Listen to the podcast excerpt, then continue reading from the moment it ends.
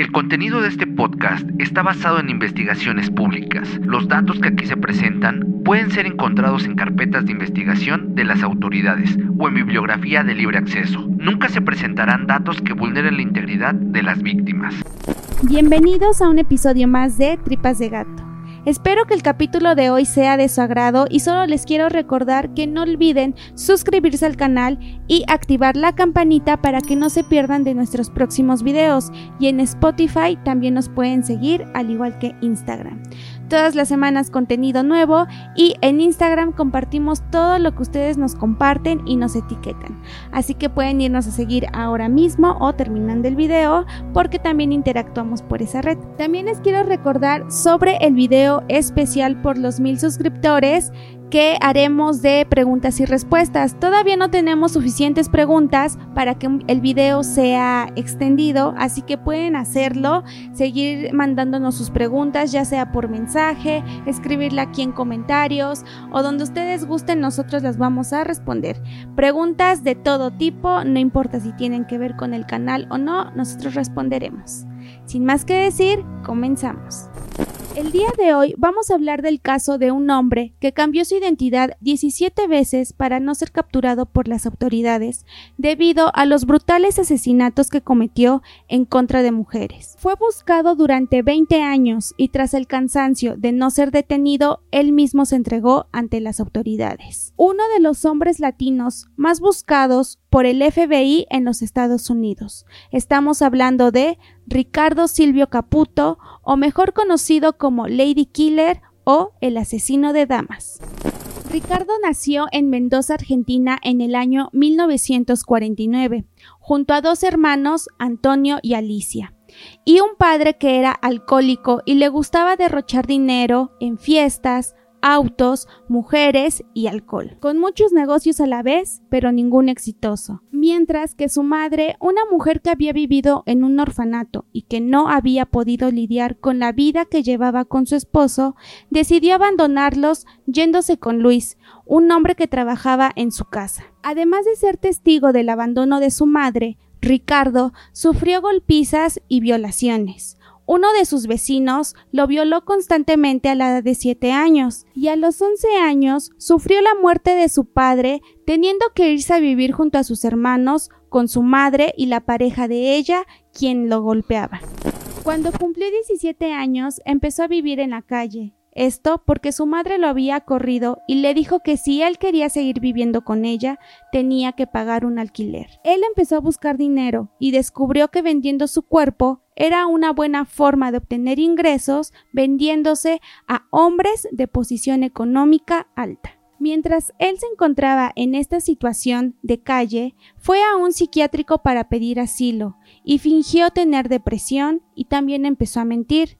Las autoridades del psiquiátrico no le creyeron y no lo dejaron entrar, pero uno de los doctores lo analizó y dijo que él tenía un trastorno de personalidad antisocial y que la culpa era de sus padres por no haberlo cuidado. Pasaron los años y a los 19 se fue a vivir a Estados Unidos. La idea era ir como turista, pero terminó quedándose a vivir ahí. Gracias a la autobiografía que él mismo autorizó, es como se pueden saber los detalles de cómo fue su vida durante la infancia y cómo empezó su vida criminal. Cuando llegó a los Estados Unidos empezó a pintar y a hacer poemas, además de tener trabajos pequeños y así se ganaba la vida.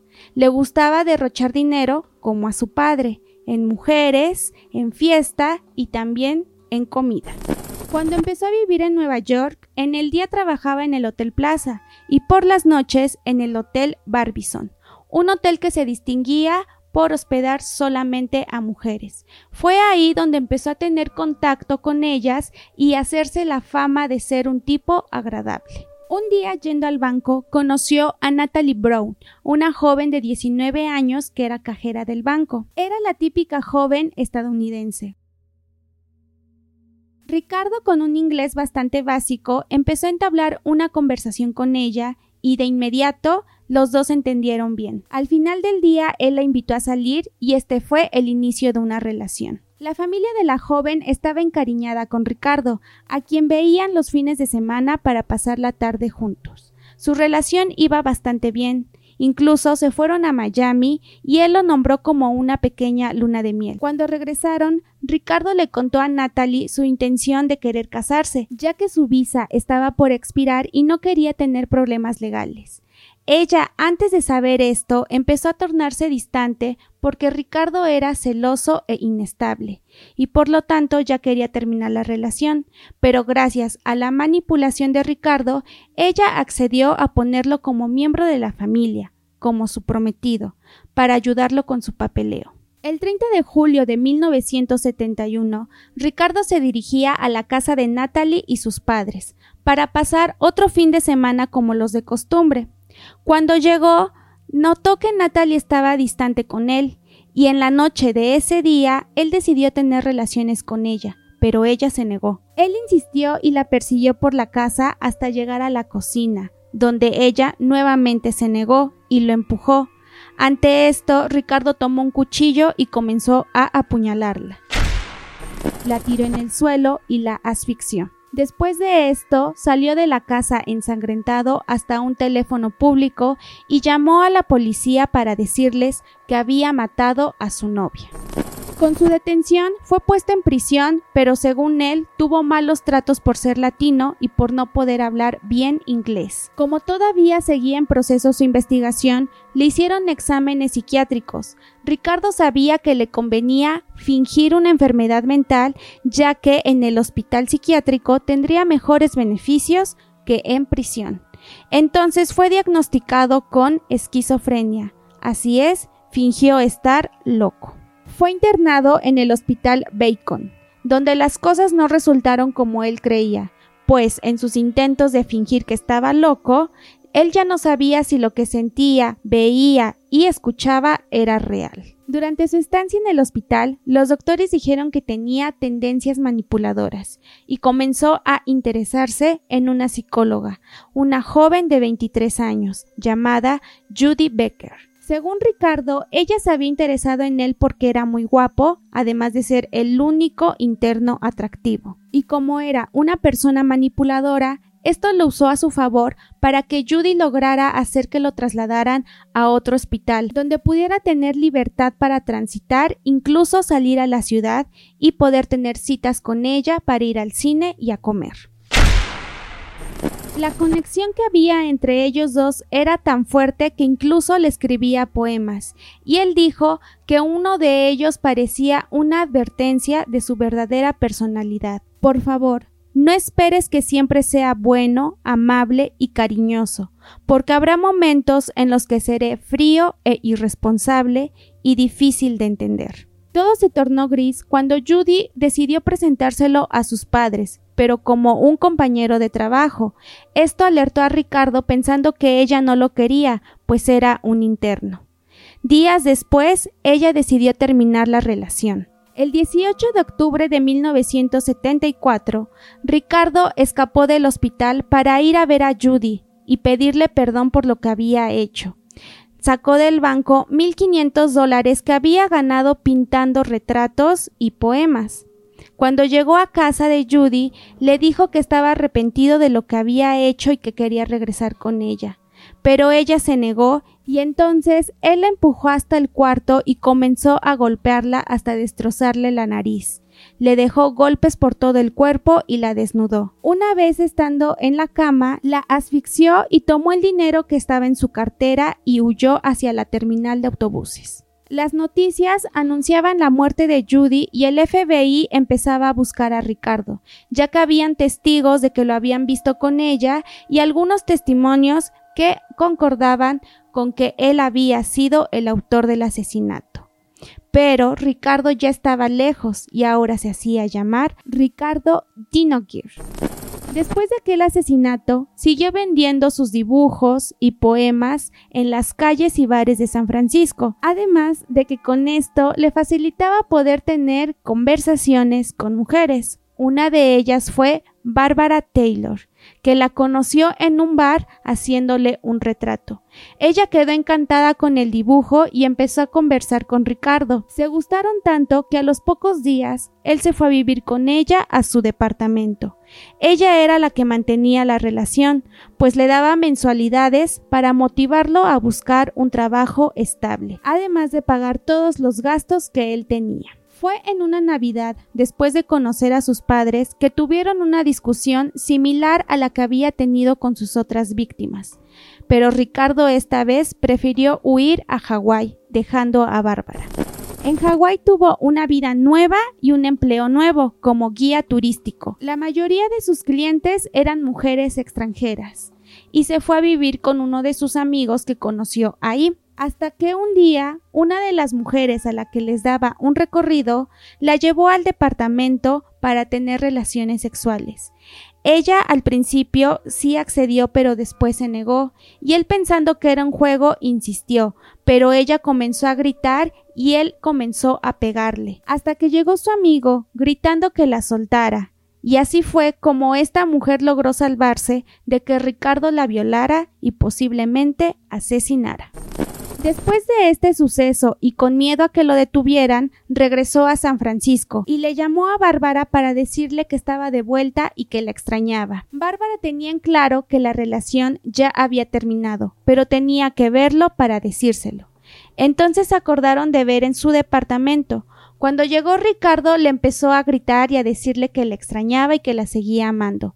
Pero Bárbara le dijo que ya no sentía nada por él y Ricardo se fue.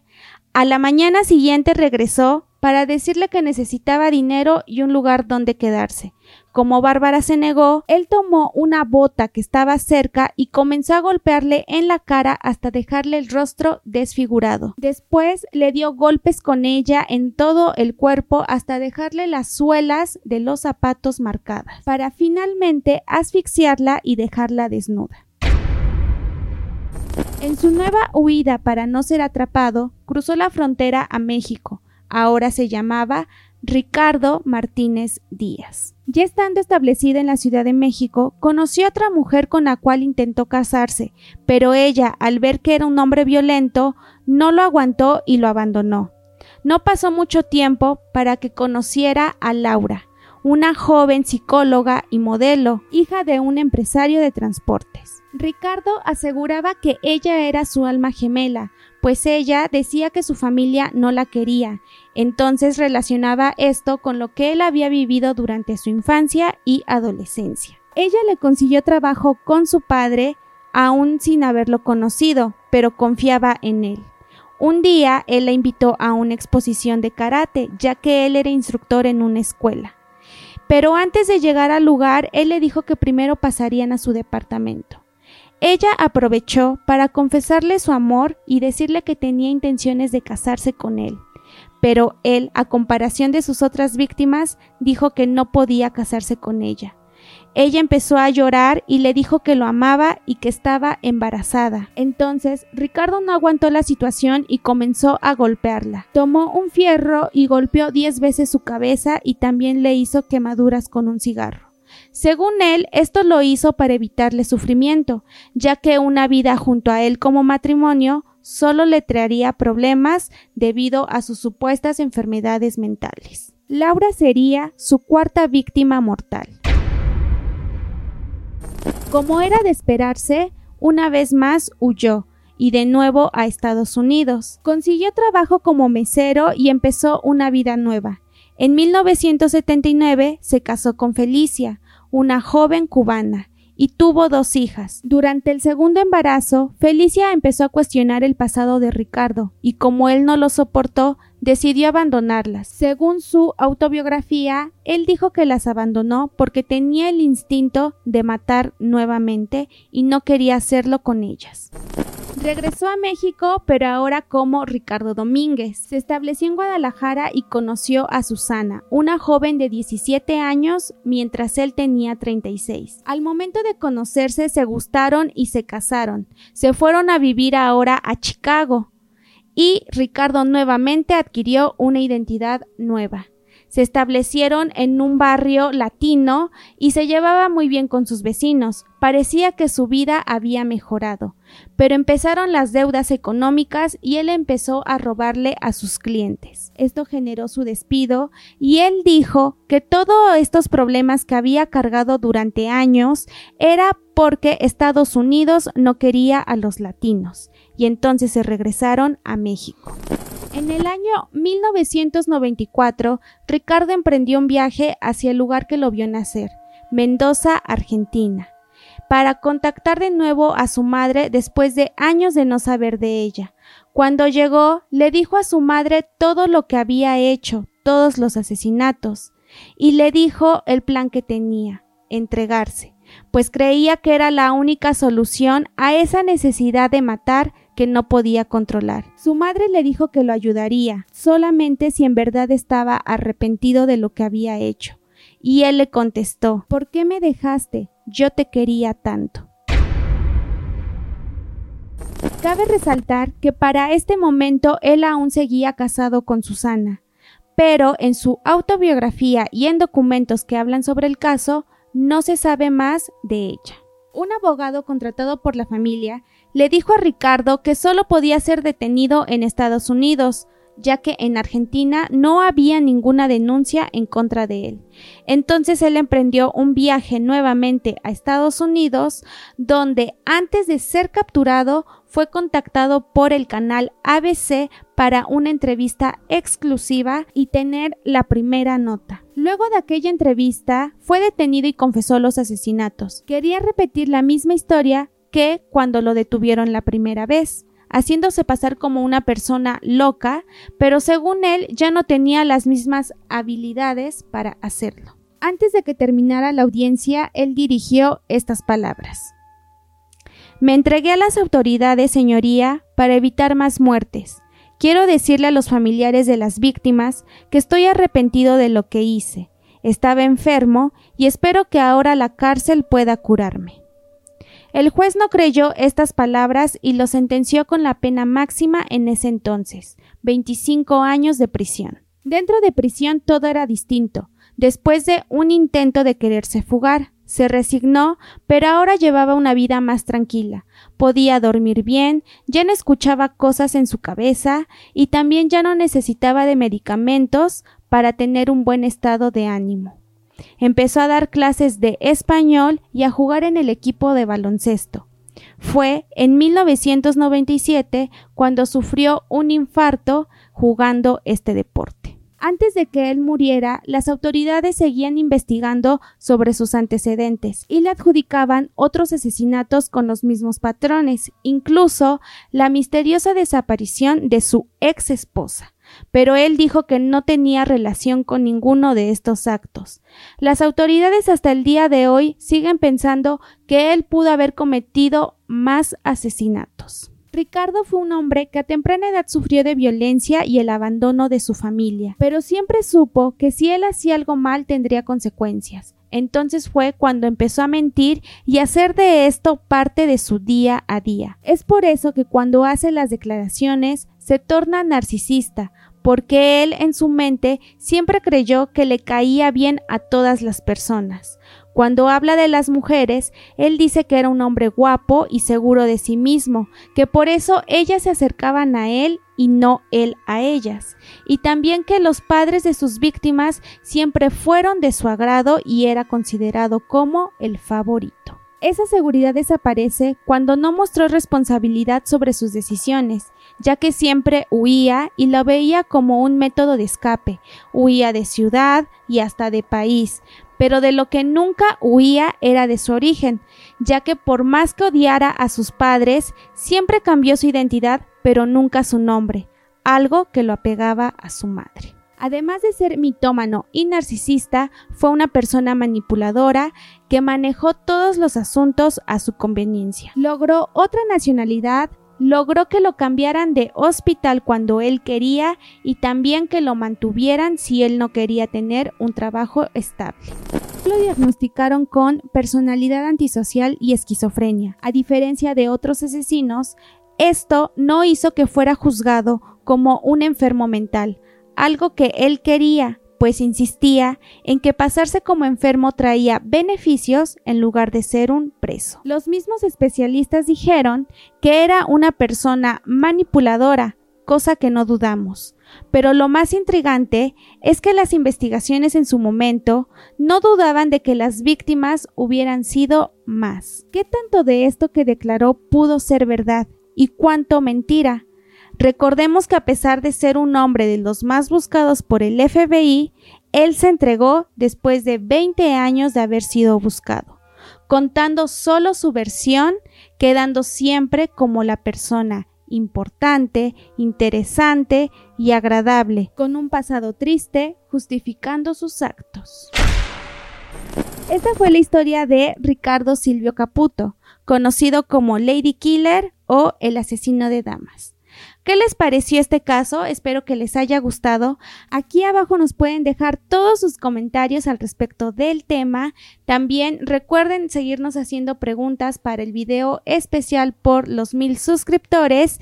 Y si les gustó, darle manita arriba, compartir y muy importante suscribirse al canal, activar la campanita, así no se pierden de nuestros próximos videos y también si nos escuchan en Spotify, denle seguir, al igual que en Instagram donde siempre leemos todo lo que nos escriben y también nos etiquetan. Para todos los que nos escuchan por Spotify, nos pueden hacer llegar sus comentarios en Instagram.